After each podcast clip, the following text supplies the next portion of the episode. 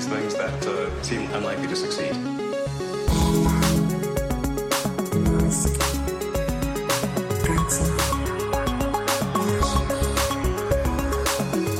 Bueno, bienvenidos a un nuevo episodio de Elon. Esta semana, esta semana sí, Matías. Esta semana Tenemos sí. aprobación. Bueno, Elon tiene aprobación. Ah, sí, bueno. A ver, medio año de retraso. En principio le echan la culpa a esos 18.000 comentarios que Bueno. inundaron los servidores de la Administración Federal de Aviación de Estados Unidos después de que el propio Elon Musk Eso es. alentara a sus seguidores a pues mandar como eh, feedback pos- positivo para que aprobaran. Porque hay Sí. que recordar que eh, Boca Chica, por mucho que Elon haya comprado la mayoría de, bueno, por mucho que Elon, por mucho que SpaceX haya comprado la mayoría de casas, pues es un entorno protegido. Sí, que es como si tú propones un espacio puerto en Doñana, ¿sabes? Entonces, pues las cosas van despacio. O sea, es que, chico, ¿qué quieres que te diga? Es que mm, haber usado otro sitio. Será por desiertos en el sur de Estados Unidos, pero bueno, Hmm. es que lo... El tema es que por fin tienen luz verde, les han dado también manga ancha con los lanzamientos porque han aprobado el máximo que pedía SpaceX inicialmente, Sí, que eran eh, cinco lanzamientos eh, suborbitales de la Starship y cinco lanzamientos orbitales de lo que sería el sistema la configuración Starship Super Heavy, que era Sí. lo que pedía SpaceX. Me imagino que luego cuando empiecen los vuelos más eh, operacionales, pues subirán ese límite. La cuestión es que sí, eh, no han encontrado un impacto signi- significativo en el medio ambiente de la región allí de Boca Chica, al sureste de Texas, pero han pedido a SpaceX que tome 75 medidas, que haga 75 cambios, sí, alguno más curioso que el otro, y antes de empezar a volar con la Starship deberían implementar algunos de estos cambios. ¿Qué ocurre? Dice Elon que la. Starship va a estar lista en julio. Además, lo, lo julio- afirma. Julio, julio de este En año. julio, el mes que viene, dice, eh, bueno, puso un tuit, sí, anoche estuve a altas horas en Starbase eh, supervisando el progreso Ah, y afirmando que la Starship, eh, la que va a volar para el primer vuelo orbital, que es la Ujú. SN24, va a estar lista el mes que viene y que en agosto van a tener otra para Vale. un segundo vuelo y así cada mes a partir de ahora. guay. ¿Qué ocurre?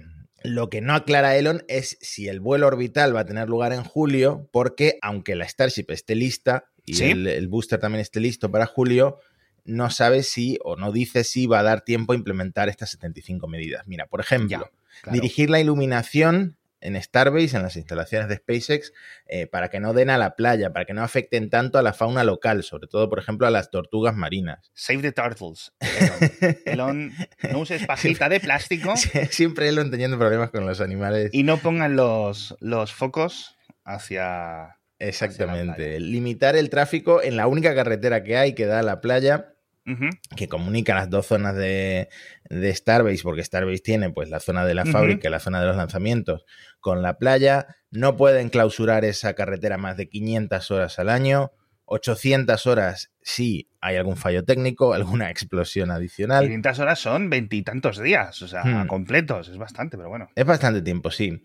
Y no pueden cerrarla ciertos días. Por ejemplo, 18 días de vacaciones, 5 Ujú. fines de semana al, al año máximo. Es decir, dar un poco a la gente de margen para ir a la playa, Claro. para disfrutar del entorno, ¿no? Sí, además el- eh, una de las cosas que leí es que tenían que ponerles autobuses y tal para los empleados para que no se llene todo eso de, de coches por la mañana, ¿no? Exactamente. Bueno, al final es todo cuestión de proteger. También hay núcleos urbanos muy cercanos, no solo Boca Chica, está el Brownsville Este. Eh, bueno, Sí. es una zona un poco más delicada, digamos, que Cabo Cañaveral, que llevan Exacto. lanzando ahí cohetes un montón de tiempo, ¿no? Eso es. Pero aparte, eh, la FAA ha pedido a SpaceX que eh, financie algunas actividades, divulgación educativa, por ejemplo, que la gente de los colegios de allí de Brownsville pida- pueda ir a, a visitarle las instalaciones, que financien un poco eh, este nuevo patrimonio cultural que tiene la, eh, la región, que, que financien eh, Sí. la cultura de, de- de esta Qué zona. curioso ese tipo de cambios, ¿sabes? Es decir, ¿cómo es posible que la Federación de Regulación de la Aviación, por decirlo así, te diga que tengas que contribuir a poner no sé qué excursiones de las escuelas locales? Es decir, es muy curioso, ¿no? No sé muy bien la autoridad que tienen, no sé cómo funcionan estas cosas en Estados Unidos, no es por ponerme aquí libertario ni Mm. nada, pero es muy curioso, ¿no? Que esta Sí. sea una de las condiciones. También es cierto que la FAA tuvo que consultar con otras agencias, Ah. entonces a lo mejor llegaron a un consenso, no sé muy Sí. bien cómo funciona, eh, bueno, desde luego se han metido un poco hasta la cocina. Sí. Y bueno, por ejemplo, Space Nosey, que es una cuenta de Twitter que recomiendo, además escucha el podcast, hizo, Ami- pues, amigo del podcast, sí. Hizo una lista de, de algunos de estos cambios más curiosos que han, que han pedido en este informe ambiental, que por fin, por fin tienen luz verde. Bueno, Elon por su parte aprovechó esto para subir una foto del estado actual de la SN24, que se supone que es la Starship que va a volar.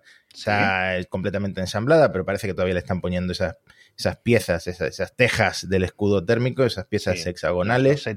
Oye, una cosa, hace poco subieron un vídeo, estaban haciendo una carga, una presurización o algo, y se escucharon como unos, unas mini explosiones y se cayeron algunas de estas losetas. No sé si en la SN24 o en cuál fue. ¿Tú recuerdas esto? Hace como una semana Sí. más o menos. Sí, de hecho no es la primera vez que vuelan estas losetas, es- están constantemente volando, pero bueno, tendrán, tendrá alguna ventaja en instalarlas así eh, Sí, manualmente, no sé si eh, con el tiempo evolucionará el diseño. Me, me hace mucha gracia, me hace mucha gracia. Están los de. El resto de fabricantes de cohetes es en plan, madre mía, tal, este cable que quede así, lo vamos a poner todo. y esta gente, venga, una nave cada mes, pim pam, se caen las losetas, da igual, el cohete va para arriba, ¿qué nos importa? No sé Sí, qué. es un poco Es la filosofía de la Starship, ¿no? Desde que empezaron a, empezaron a probar con los diferentes de estos aleaciones de acero y con Sí. esta, este ti- estilo de fabricación un poco Sí. más eh, tradicional, al aire libre, etcétera. Es un poco la filosofía de la Starship, pero al mismo tiempo tenemos la evolución de los motores Raptor, que eran al principio una maraña de tubos y de cosas y de cables, y ahora con los Raptor 2, pues ya hemos, hemos comentado que es una evolución increíble, unos cohetes mucho más limpios, mucho más avanzados, que también tienen más potencia. Sí. Elon subió, de hecho, también una foto de lo que creo que es el Booster 7, que es el propulsor que volaría en este primer vuelo orbital, con 33 motores Raptor 2, cada uno de esos motores con 230 toneladas de fuerza, y todavía es posible que. Este, esta Starship, esta Starship Super Heavy, vuele antes que el SLS, que de hecho la NASA acaba de casi descartar que el SLS vaya a volar en agosto. Si Madre estaba- mía, tío. Tendría que haber despegado ya, ¿no? Lo comentamos en el podcast diario, que decíamos, bueno, se ha retrasado un tal, a ver si lo vemos en junio, julio, mayo, tal, no sé qué, no sé cuánto. Pero bueno, en fin, hablando del podcast diario, en el podcast diario comenté el tema del invierno, marciano, no sé qué, y me dice Javier Atapuerca por privado de Twitter, oye, te has equivocado, no sé qué. Y le digo, oye, pues mira, recuérdamelo, hazme una mencioncita en Parsec. Y estoy escuchando la mención en Parsec el otro día y le faltó darme con un palo, macho. Encima que te digo yo, oye, dame un toque de atención, así, ¿sabes? En público, como que eh, acepto la corrección, tal. Pues Alex Barredo en el misio se equivocó, porque es subnormal. Eh, Sí, Javi es muy riguroso y yo tengo miedo a veces de abrir la boca porque yo meto mucho la pata en Parsec. No, pero bueno, en con fin. la- eh, el último episodio de Parsec aún no lo he escuchado. Estoy. Estaba con el, con el penúltimo, pero bueno. Está en fin, bien, Se nos acaba un poco el meme, tío, de, ay, el permiso de la FAA. Es como cuando empezaron a, a inaugurar, a construir, mejor dicho, la gigafábrica de Berlín. Es en plan, joder, tío, ya llevamos ocho meses riéndonos de que si los, vampi- lo- los, murciélagos, no sé qué, no sé cuánto, y Sí. ahora ya no sabemos ni qué hablar. Es como, ¿eh? Sí, pero últimamente ya eh, desde dentro de la propia SpaceX eran bastante optimistas Sí. con que iban a conseguir la Sí. aprobación. Y curiosamente, el plan B, que era Cabo Cañaveral, que era construir, de hecho, están construyendo, va avanzada la plataforma de lanzamiento de la Starship en el complejo 39A de, de Cabo Cañaveral del Centro Espacial Kennedy. Eh, eso era como el plan B y lo que seguro que iba a funcionar y ahora resulta que hay problemas ahí porque la. NASA ha dicho que le preocupa esta nueva plataforma de la Starship tan cercana a unos cientos de metros de la rampa 39A que se usa para los lanzamientos del Falcon 9, es que... sobre todo los lanzamientos tripulados en Crew Dragon, que son ahora mismo, a falta de, la, de que la de Boeing haga su primer vuelo tripulado, la única forma que tiene la NASA de lanzar eh, astronautas a la Estación Espacial Internacional. Entonces le preocupa que haya una explosión en una- algún vuelo de prueba que afecte a la plataforma, a la rampa 39A. ¿Qué pasa? Que SpaceX ahora está estudiando pues, unas alternativas para la NASA. Primero, una forma de asegurar la rampa 39A, de, eh, endurecerla o hacerla más eh, resistente a posibles fallos en la plataforma de la Starship y al mismo tiempo ha propuesto adaptar el complejo de lanzamiento 40, que está a 8 kilómetros de distancia, para lanzar astronautas desde allí. Eh, claro, porque al final la plataforma de lanzamiento de la Starship, que Elon siempre ha dicho que es lo más complejo de hacer, eh, trípode desde el que se lanza el booster, que tiene que ser súper pesado, súper resistente, la torre, los, los suministros, etcétera. Todo esto es muy caro, muy complejo de planificar y de hacer. Y bueno, sería un poco trágico para SpaceX que de repente la NASA les diga que no. Entonces está buscando esas alternativas. yo nunca he estado, nunca he estado en Cabo Cañaveral, pero eso tiene que ser gigante, gigante, gigante, gigante. La cantidad de, como, ¿sabes? Partes que tiene ese. Sí, me estuvo, de hecho me estuvo contando Javi en, en Parse que él sí que fue y bueno, tienen ahí pues transbordadores espaciales y otras reliquias, ¿no? Que, que, claro, que me dio muchas ganas de ir al museo.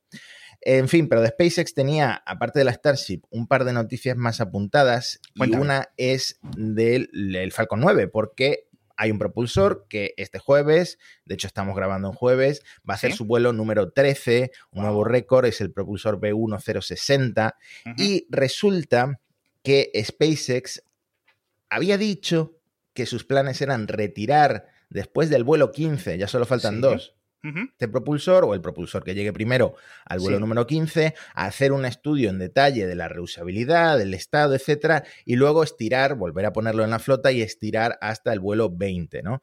Ahora parece que han cambiado de opinión, que algo están viendo en los cohetes, que están pensando en retirar la flota entera cuando lleguen cada uno a su aterrizaje número 15.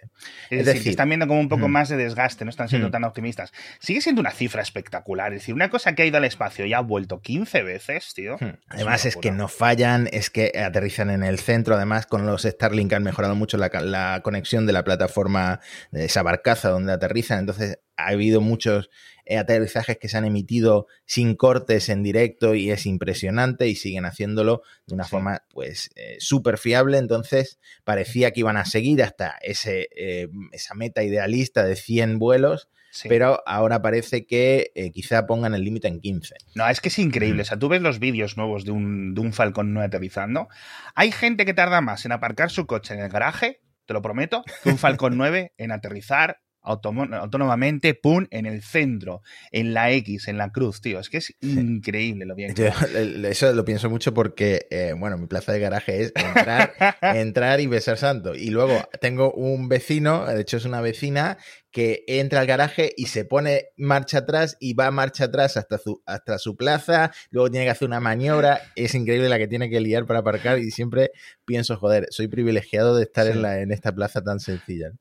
Eh, pues eso, eh, la segunda noticia que te iba a comentar, eh, aparte de la Starship y aparte del Falcon 9, es que hay algunas novedades sobre Starlink, sobre todo en una reunión que tuvo Elon con eh, los empleados, que esto creo que la CNBC lo publicó a, partir de una grabación, se filtra todo, hasta en SpaceX. es que ya son muchos empleados. Que Elon ha cambiado de opinión. Eh, Starlink iba a salir a bolsa como spin-off de SpaceX eh, pues eh, quizá este mismo año y resulta que no, que ahora Elon dice que hasta dentro de tres o cuatro años no lo van a sacar a bolsa, es decir, hasta 2025 o 2026. No está el horno para bollos ahora mismo en la bolsa, ¿eh? o sea, sinceramente. Y además que luego Elon siempre tiene esta relación con las, cuando, con sus empresas cotizadas, bueno, con, la única que está cotizada a día de hoy, que es eh, Tesla, que es que siempre luego estás a la gresca, que si la financiación, que si no sé qué, que si el tweet ese que tengo aquí colgado detrás, ¿sabes? Lo de...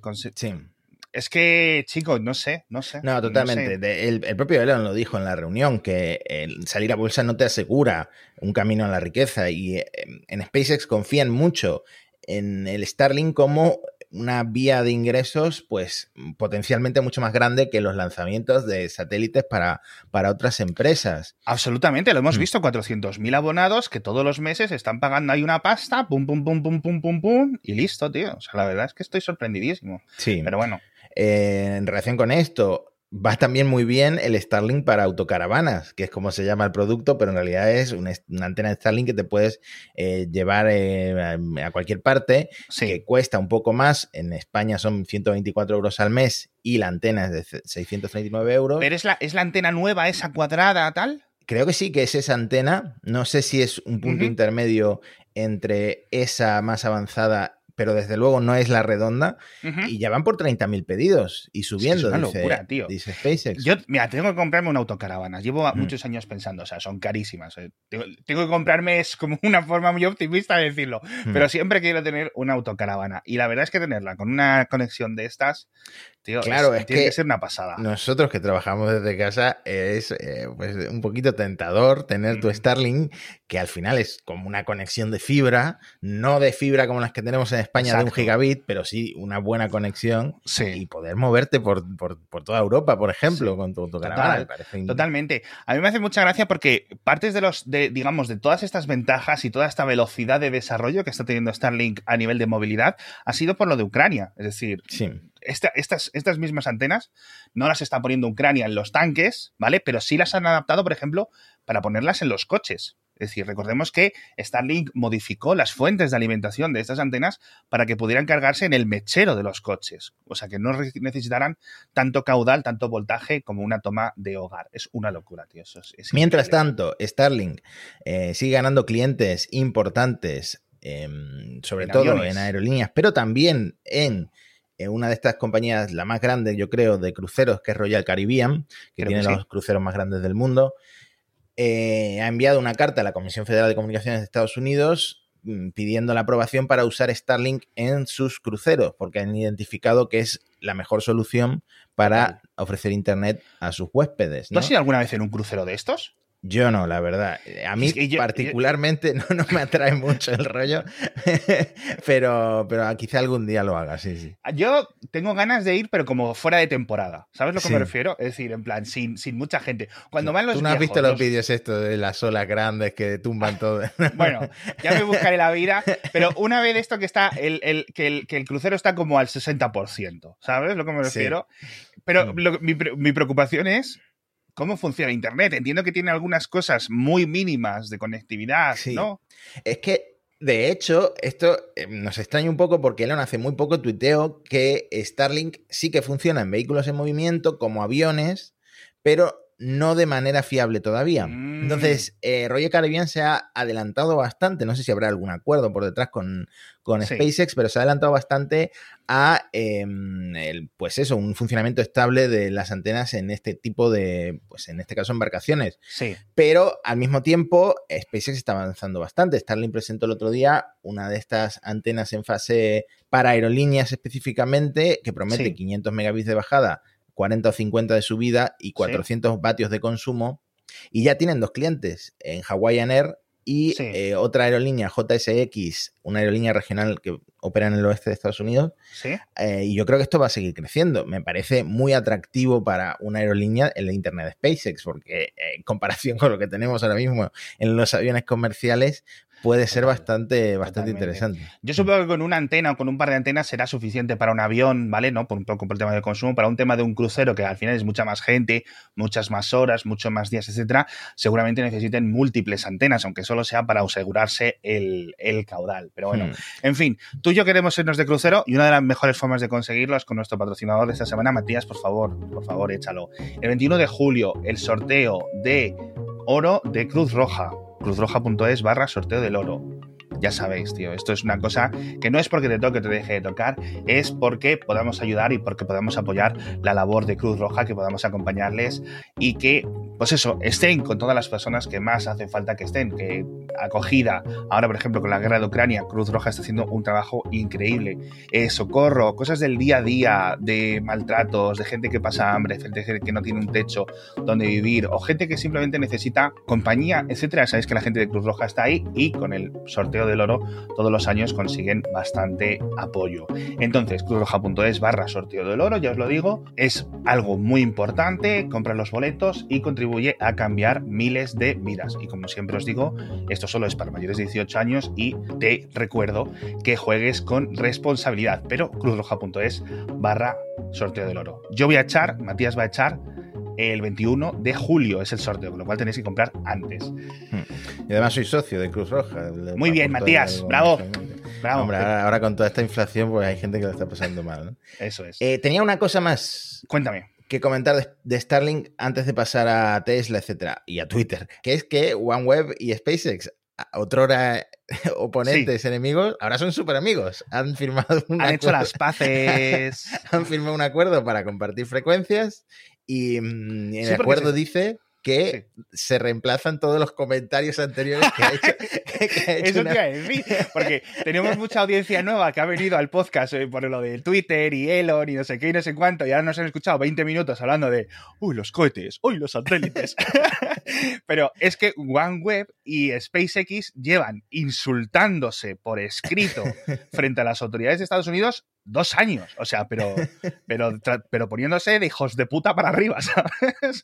Y de repente es en plan, no, son la gente más. Bueno, recordemos que OneWeb tuvo que acudir a SpaceX tras quedarse sin la Soyuz, así que nada, eh, obligatoriamente tienen que ser amigos. Ahí, en fin. ¿Qué, cosa, ¿Qué, cosas más veremos? ¿Veremos a Elon siguiendo a Jeff Bezos en Twitter? Ay, Dios mío. No, eso no creo. esa relación ya está muy rota. Elon, o sea, Bill Gates comprándose un Tesla, quién sabe, amigos. En fin. Cuéntame de Twitter. Sí, tenemos que hablar de Twitter un poco porque eh, seguimos con la telenovela. De hecho, se ha incrementado un poco. Comparado con el último episodio, nos sigue ocurriendo esto de que acabamos de grabar un episodio, subimos y a las seis horas ocurre alguna desgracia.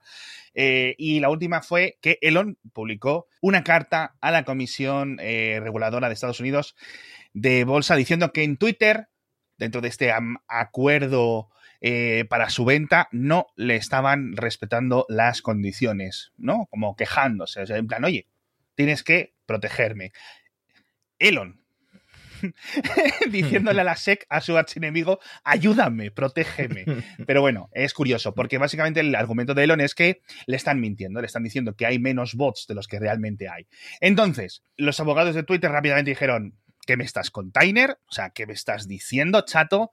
Eh, te estamos dando todos los datos y además tenés que tener en cuenta que aquí tú firmaste para acelerar la compra que no ibas a revisar, ¿no? Esto es una compañía pública, es una compañía cotizada, ya has visto todo. Bien, entonces, ¿qué es lo que ha decidido Twitter? Decirle, bueno, te damos acceso a lo que ellos denominan el fire hose, es decir, la manguera de incendios que es un chorro en el que te conectas y te llegan todos los tweets, ¿vale? Es decir, según se van publicando, tienes como un embudo que te los envía.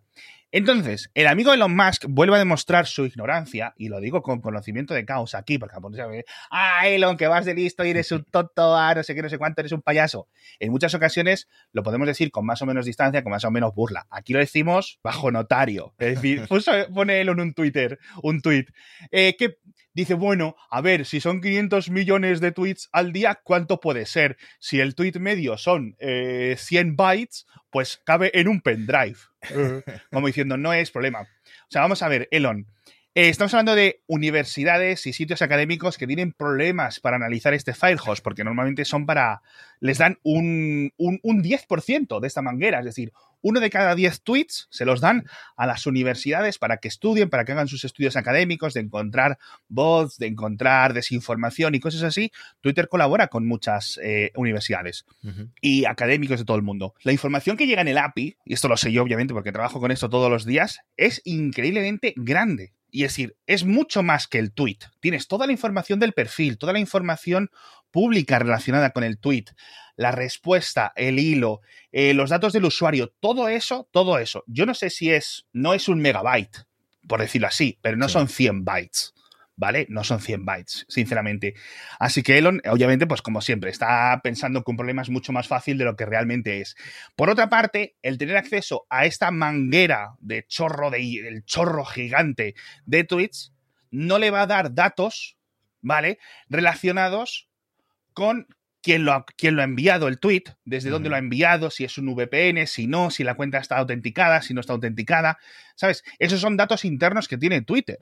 Y por otra parte, aunque se ponga a analizar esos tweets en la manguera, no va a poder ver la cifra realmente del fondo de la disputa, que es que Twitter dice que es menos del 5% de bots ven los anuncios Y Elon está hablando de cuentas que son bots, que son dos cosas distintas. Es decir, a lo mejor yo tengo una cuenta que es un bot, ¿vale? O hay millones de bots en Twitter enviando spam, etcétera, pero no están viendo anuncios porque no usan la aplicación, porque no entran en la web, etcétera, y Twitter no los cuenta porque no está, no está mostrándoles anuncios, ¿sabes a lo que me refiero? Simplemente postean. Entonces, están hablando de cosas distintas y es lo que más me enfada, pero bueno, yo creo que al final, aquí, como hemos dicho muchas veces, los abogados de Twitter tienen la sartén por el mango y son los que creo que tienen la razón de lejos. Así que yo lo que pasa es que Elon la ha entrado. O sea, cuando, cuando Elon decidió hacer esta compra, el mercado no estaba bollante, pero estaba bien, y desde entonces, pues está todo la bolsa en rojo, todo fatal, no sé qué, ha visto que le está afectando a Tesla y no quiere realmente hacerlo. No quiere. Entonces está buscando una excusa cualquiera para salirse del, acuerdo y llevarse, digamos, el papel de víctima. El papel de Twitter mm, me censura, Twitter no me deja comprar, Twitter no me dice la verdad, los poderes no sé qué, porque ya habíamos visto que Elon está como a mes y medio de empezar a poner cosas de QAnon en Twitter, o sea, hasta la cosa regular, ¿eh? Sí, claro, y de hecho yo lo que leí fue que no le servía como salida legal decir mm, que hay demasiados bots en Twitter, pero sí le, salía, le servía quizá mejor decir que Twitter no le daba la información que le estaba pidiendo. Y entonces por eso Twitter ha tenido que recular y darle acceso a esos datos en bruto que no le van a servir de nada. Que no le van a servir para nada porque no puede verificarlo. Es decir, realmente esto lo comentamos en un podcast hace tiempo. Hay una pequeña posibilidad de que esto acabe en los tribunales de Delaware y ahí seguramente se diluya, se, se dilucide todo. Un camino probable eh, se establezcan unos eh, auditores independientes que verifiquen dentro de este proceso judicial que lo que dice Twitter es verdad o no. Y ya está. Es lo que va. Es una de las cosas que veo que. Pero vamos, que es un acuerdo que tenía que haber ocurrido ya. Es que estas cosas no son tan. No se tarda tanto en hacer esto. Llevamos. ¿Cuánto, tío? ¿Desde febrero? Sí. Estamos en junio, ya para julio, tío. Pero bueno, en fin. Veremos, veremos qué pasa con esta manguera, veremos qué pasa con, esto. Yo supongo a lo mejor ahora en cuanto colguemos ocurre cualquier cosa, decide poner su propio mastodón, ¿no? ¿Te imaginas? El, eh, el, el, el, hondón y ala, y decir, voy ya no, me ahorro este dinero. En fin, háblame de Tesla, macho. Pues Tesla ha salido mucho en prensa últimamente, pero no por cosas buenas. Ya. Por ejemplo, en España, la OCU dice que Tesla es la marca menos fiable, la marca de coches menos fiable y con más averías de Europa y que Lexus es la mejor. Este, este artículo lo ha escrito eh, Ángel Gaitán. el de TikTok, ¿no? Eh, eh, sí, que por cierto, os animo a que veáis el vídeo que hizo, que lo hizo hace. Yo no lo había visto y lo vi hace poco. Es del mes pasado de Lars de Todos Eléctricos, publicó un vídeo con Ángel Gaitán. Que Para que no le conozcáis por nombre propio, es un mecánico de aquí del sur de Madrid, creo, que pues ha tenido un problema legal bastante grande con uno de los Tesla que tenía, que al final acabó en juicios, ganó a Tesla y ha sido un caso muy, muy popular. Entonces, Lars llevó el nuevo Model Y fabricado en Berlín para ver las diferencias con los Model Y fabricados en California. Y Ángel Gaitán, que oye, pues tiene un equipo de mecánicos expertos, la verdad que se le ve bastante honesto al señor, ha visto, coño, pues hay una mejora de calidad comparado con esto. Y esto puede tener que ver con lo que decía la OCU, de que al final los Tesla son poco fiables. Si es cierto que esto es un estudio europeo, es decir, es España y otros pocos países más de la zona, pero que son respuestas de los consumidores, es decir, que es un sondeo de opinión, no es un sondeo de vamos a analizar cuánto cuesta el coche, cuánto cuestan las reparaciones, cuántas veces tiene que ir el dueño al taller, etcétera, sino que es un poco qué sensaciones tienes de esta marca, ¿no? Así que no es tan científico como podría esperarse, pero eh, joder, tío, si los propios dueños de los Tesla, que en muchas ocasiones lo veríamos viendo, ¿cuánto? 8 años, 10 años, ¿no? En los foros. Madre mía la pintura, madre mía que no me encaja, madre mía que me llega el coche sin esto, madre mía que... ¿Sabes lo que me refiero? Sí, bueno, en Estados Unidos eh, la cosa se está enrevesando un poquito más porque aquí sí un regulador eh, bueno, en este caso, la, Asociación Nacional de Seguridad del Tráfico de las Carreteras de Estados Unidos, más conocida como la NHTSA, eh, publicó un informe centrado en 16 accidentes relacionados con autopilot de Tesla y encontraron algunas cosas preocupantes, como que eh, el autopilot se desactivaba para que el conductor pues eh, metiera ahí su input, ¿no? Un segundo antes de media de cada impacto. No le daban margen al conductor de hacer nada. Un conductor podría haber reaccionado con 8 segundos de margen, pero con un segundo, pues acababan estampándose. De hecho, Elon en, un famoso tuit puso que Autopilot no estaba activo en el momento de uno de estos accidentes. Pero claro, claro, es que este era el chiste recurrente y muchos expertos en seguridad vial decían, o sea, es imposible que siempre resulta siempre resulta que el autopilot está desactivado cuando no sé qué, aunque el copiloto esté, aunque el conductor esté en el maletero porque está grabando un vídeo viral para YouTube. ¿Sabes a lo que me refiero? Nunca estaba activado. Y luego em, Tesla nunca daba acceso a los reguladores a los datos, digamos, del registro del coche. Siempre se lo enviaban ellos. Entonces, coño, chico, esto lo veo grave. Esto lo veo grave porque son cosas que creo que no están pasando con otros coches eléctricos, al menos en esa escala. Perdón, con otros mm. coches eléctricos no, con otros coches con ayuda a la conducción. Hmm. Bueno, ahora te cuento de eso porque hay otro informe. El tema es que este del que estamos hablando dice que en el 25% de los accidentes el Tesla no emite ninguna alerta visual o alarma antes del accidente, ¿no? Entonces, aunque el conductor lleve la mano puesta en el volante, pues a lo mejor va distraído, ¿no? Porque confía en el autopilot. Eso es. Y en estos accidentes la responsabilidad siempre ha recaído en el conductor, Totalmente. porque no es culpa de Tesla, es el conductor el que tiene que estar eh, alerto, alerta, pero bueno, eh, al final, pues puede que tengan que, porque esto afecta a 830.000 coches en concreto, pueden que tengan que implementar eh, cambios. Esto que ya dicen, se retiran 830.000 para una actualización o lo que sea. Sí, esto es algo que estamos cansados de abrirlo y esto es una cosa que afecta a los conductores de todo tipo de vehículos sigue siendo asistencia a la conducción. El responsable legal, el responsable técnico, el responsable que tiene que ir al volante, al final sigue siendo la conductora, el conductor del que lleva el coche. ¿Qué es lo que ocurre? Cuanto más usamos un sistema de asistencia a la conducción, bien sea lo de mantener carril, bien sea las incorporaciones, bien sea más avanzado, menos avanzado, etcétera, más nos vamos confiando, más nos vamos relajando, más nos vamos distrayendo. Y según van pasando los años y llevas un Model 3, por decirlo así, me lo invento, ¿no? Y vas viendo que funciona, que funciona, que funciona, que funciona, hasta que deja de funcionar. Y ese es el problema realmente. Entonces, todas las aletas, toda la seguridad, todos los DMS, los sistemas de monitorización del conductor que Tesla no ha querido activar hasta hace poco, van a ayudar y van a evitar muertes y accidentes. Y es que es así. ¿Le gusta a Elon o no? Lo siento mucho. En este otro informe se analizan 394 accidentes o incidentes relacionados con asistencias a la conductor de nivel 2, que es lo que es el autopilot. Y resulta que de esos 394, 270 involucran a Tesla. Son Teslas los que tienen los accidentes. Hombre, tiene sentido un poco que la cifra sea tan alta, que es muy alta, es como el 70%, algo así. 70%. Eh, porque sí es cierto que la mayoría de usuarios de asistencia a la conducción en Estados Unidos suelen ser de Teslas. Claro, esta es la principal crítica a este estudio porque los datos no están normalizados, no se incluye el número de vehículos de cada fabricante em, y la mayoría, pues eso, son de Tesla. Aún así, dice el informe que la tasa de accidentes cada mil vehículos de Tesla es... Em, preocupantemente, sustancialmente alta respecto a otros fabricantes. Esto se soluciona con más datos, con auditorías externas y sobre todo siendo un sistema más, más restrictivo.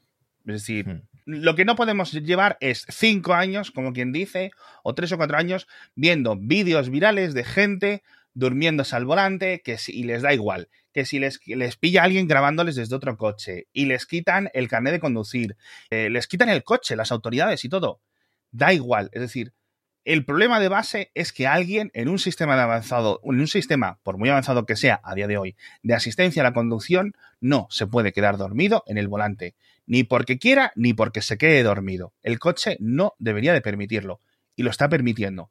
Y lo está permitiendo por una narrativa, que es que quiero que la gente, como dice Elon muchas veces en un montón de entrevistas, la gente se piensa que este coche puede conducir solo. Y la verdad, de momento no lo es y le falta mucho para que sea así. Nos gustaría que fuera así, no lo es. Entonces, hay mucha gente que por desconocimiento o por atrevimiento o por lo que sea, se lo piensa o se lo cree y al final acaban las cosas en lágrimas. Pero se lo piensa, se lo cree o porque el propio Elon ha salido sin tener las manos en el volante. Exacto, es, que hmm. son cosas así, son cosas así. Y si Elon no lleva las manos en el volante, ¿por qué las tengo que llevar yo? Pues hmm. ya está, ¿no? Pero bueno, en fin. Claro, es que si, bueno, en fin, esto es un tema que hemos repetido tantas veces que, nada. Algo más interesante, yo creo que ya lo podemos dejar por hoy, ¿verdad, Matías? Podemos dejar, si quieres lo dejamos con una cifra. Se ha instalado el supercargador número 35.000. ¿A qué no adivinas dónde? Mm, dime el continente. En Asia. En Asia. Mm. Es una ciudad muy célebre últimamente, bueno, en los últimos tres años. Ah, vale. los últimos tres años. Se ha instalado el supercargador de Tesla número 35.000 en la ciudad de Wuhan, en China. Espero que hayan puesto gel hidroalcohólico al lado de la manguera. En fin. Yo no, vamos, no. Enhorabuena, Tesla. Yo, ¿Tú crees que en el futuro habrá la gente como cuando van a Chernóbil ahora, visitando Wuhan, no sé qué tal? Debería, deberían de cambiarle el nombre, porque no, no, en Occidente no tiene solución eso. ¿eh? en fin, muchísimas gracias a todos por estar con nosotros una semana más en este podcast tan divertido, tan entretenido. Y al final yo creo que los oyentes aprenden y todo, ¿no? Que es lo, es lo interesante. Muchas gracias a Cruz Roja por patrocinarnos. Echarle un vistazo a este sorteo del oro el 21 de julio. Nos vemos la semana que viene con más cositas y más aventuras de, de este hombre, de Elon Musk. Hasta pronto. Hasta la próxima.